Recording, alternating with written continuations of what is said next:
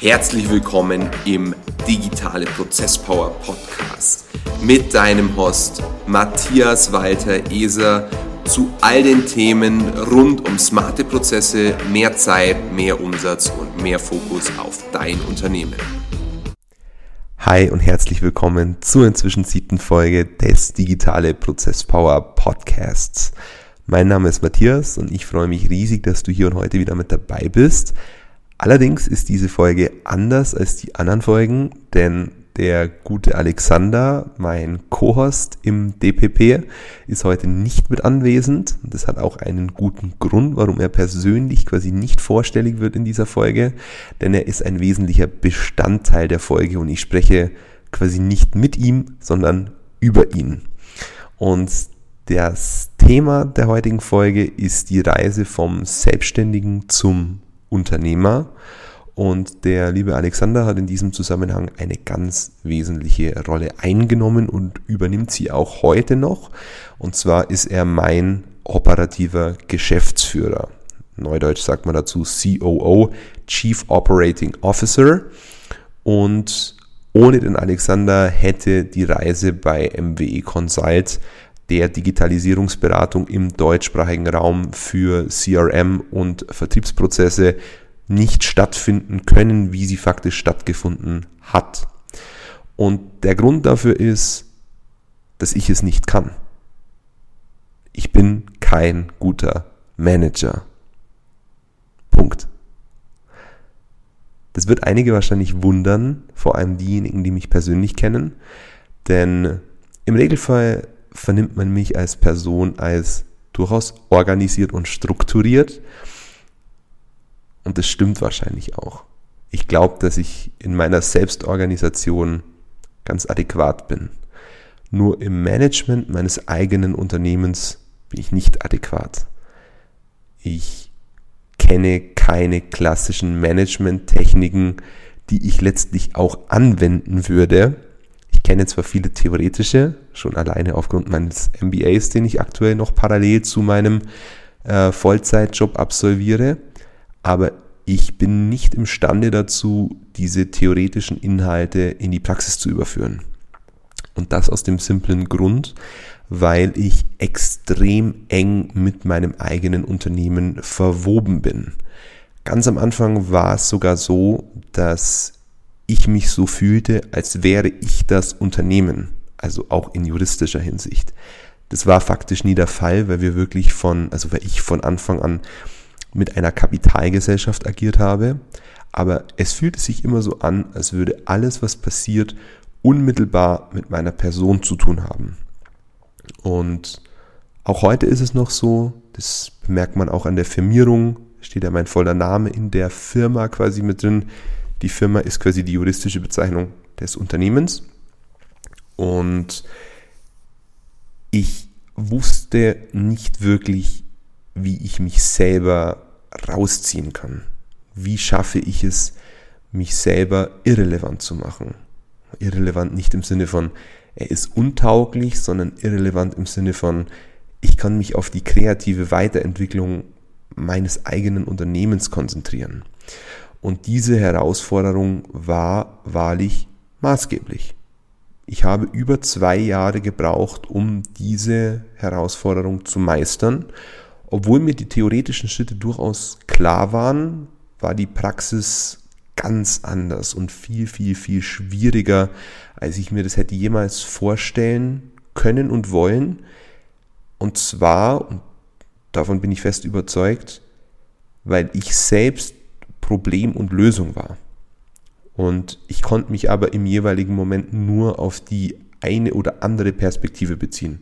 Das heißt, ich wusste nicht in Zeiten, wo ich mich selbst als Problem gesehen habe, wie die Lösung ausschaut und in Zeiten der Lösungsfokussierung wusste ich um meine Probleme wiederum nicht. Und ähm, mit dem Hinzustoßen des lieben Alexanders vor circa fünf oder sechs Monaten shame on me, ich weiß es gar nicht genau, hat sich das Ganze im Unternehmen massiv verändert. Ähm, der liebe Alexander ist zwar noch relativ jung, aber höchstgradig strukturiert.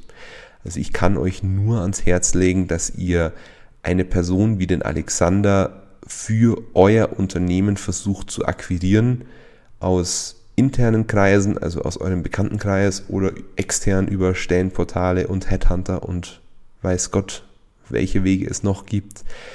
Ich kann es euch nur empfehlen, denn wenn ihr wirkliche Unternehmer seid, dann seid ihr Querdenker und Freigeister und denkt in anderen Sphären als ein guter Manager. Ihr seid eher der Künstler hinter diesem ganzen unternehmerischen und wirtschaftlich orientierten Projekt. Ihr seid aber nicht unbedingt der Administrator, der Verwalter der einzelnen Fäden. Ihr wisst, was das Ergebnis ist. Ihr könnt die Ergebnisse auch sehr klar definieren, was ihr haben wollt. Und ihr könnt auch sehr logisch und nachvollziehbar begründen, warum ihr diese Ergebnisse so haben wollt, wie ihr sie haben wollt aber ihr seid nicht imstande, das Ganze in umsetzbare Teilaufgaben zu übersetzen und diese Aufgaben dann auch letztlich entweder zu erledigen, wobei das wäre dann diese Aufgabe des Selbstständigen, das schaffen sogar viele noch, sondern diese Teilaufgaben dann in richtigen Arbeitsblöcken an externe oder an interne, also an Mitarbeiter zu delegieren. Und genau bei dieser Herausforderung verhalf mir der Alexander zu wirklich signifikantem Wachstum als Person in meiner Rolle als Unternehmer. Ich verstehe mich immer weniger in der Rolle des äh, Geschäftsführers, auch wenn ich es faktisch derzeit noch bin, denn die Geschäfte werden mehr und mehr von meinem COO geführt, der viel logischer, viel rationaler an die Dinge herangeht. Und wenn du dich in dieser Beschreibung wiedererkennst, dann sei so ehrlich mit dir, mit deinem Umfeld und mit deiner Firma und schau, dass du schnellstmöglich einen COO für deine Firma bekommst. Du musst wissen, wo deine Stärken sind. Wenn du operativ nicht gut bist, dann arbeite auch nicht unbedingt nur operativ oder versuch deine operational functions, deine operational responsibilities so stark wie möglich zu reduzieren, denn du versuchst deine Schwächen zu stärken und das ist, wie man im Englischen so schön sagt, a recipe for disaster, also ein Rezept für Desaster, ein, ein erklärter Weg zum Scheitern. Denn die Energie, die du aufwendest, um in einem Bereich, in dem du von Natur aus eher mittelmäßig bis vielleicht sogar schlecht bist, auf ein akzeptabel bis gut zu kommen, ähm, könntest du auch darauf verwenden, um deine ohnehin existenten Stärken, und wohlgemerkt, jeder hat Stärken, einfach noch mehr zu stärken. Also Stärken stärken und Schwächen delegieren. Und das ist wirklich der Trick hinter langfristigem, aber trotzdem schnellem Unternehmenserfolg, denn du wirst dich über kurz oder lang verzetteln. Du wirst dich über kurz oder lang mit Dingen auseinandersetzen, die dir die Freude an deinem eigenen Unternehmen rauben. Und das ging auch mir so. Insofern nimm diesen wirklich sehr wohlgemeinten Tipp an, denk drüber nach, sprich vielleicht auch mit deinem Geschäftspartner, mit deinem Lebenspartner, mit deiner Freundin, mit deinem Freund, mit deinem Mann, mit deiner Frau, mit wem auch immer, über genau diesen Schritt und leg die Karten offen auf den Tisch. Sei stolz auf deine Skills, auf deine Stärken, aber sei genauso stolz auf deine Schwächen, denn nur wer Schwächen anerkennt, ist wirklich imstande, diese adäquat zu kompensieren. Entweder über Dienstleister oder über Tools oder über Mitarbeiter, ist ganz egal wie. Hauptsache, sie werden kompensiert, dass dein Unternehmenswachstum nicht darunter leidet. Wir helfen dabei, Leute zu finden. Wir helfen auch dabei, die richtigen Strukturen zu bauen, weil wir es selber gemacht haben. Wir wissen, wovon wir reden. Wir kennen die Probleme.